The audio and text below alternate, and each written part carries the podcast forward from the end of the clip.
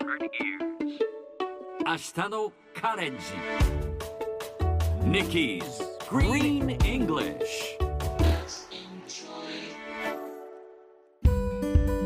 Hi everyone! ここからは地球環境に関する最新のトピックスからすぐに使える英語フレーズを学んでいく Nikki's Green English の時間です。それでは早速今日のトピックを Check it out! 安全と環境対策のためパリの自動車速度制限が30キロに。ロイターによるとパリ市内のほぼ全域で自動車の制限速度が時速 30km に設定されました。新たな規制で大気汚染や騒音問題を軽減し重大事故を減らすことを目指しつつウォーキングやサイクリング公共交通機関の利用を促したい考えです。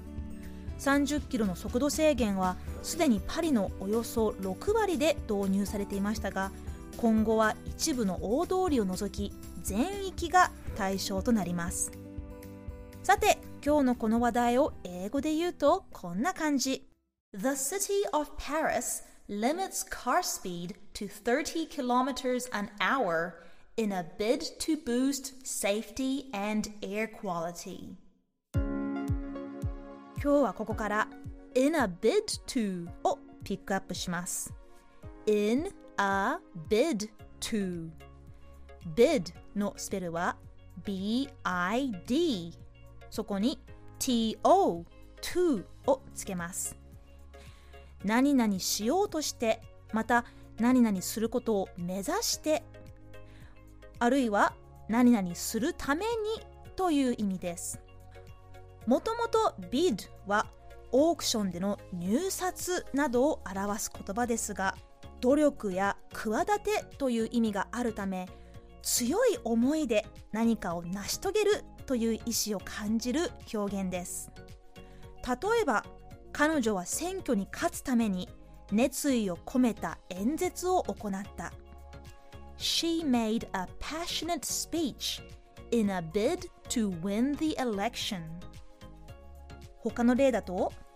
情報を盗もうとハッカーたちはシステムに潜入した。The hackers hacked into the system in a bid to steal information. 日常会話ではあまり使わない表現かもしれませんがビジネスや政治の世界ではよく使われる言葉かもしれません。それでは今日は一緒に in a bid to を言ってみましょう。Repeat after Nikki in a bid to That sounds great Let's try one more time in a bid to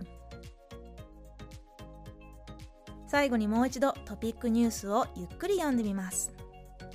安全と環境対策のためパリの自動車速度制限が30キロに The city of Paris limits car speed to 30 kilometers an hour in a bid to boost safety and air quality ということで今日の Nikki's Green English はここまでしっかりと復習したい方は、ポッドキャストでアーカイブしていますので、通勤・通学、お仕事や家事の合間にチェックしてください。See you next time!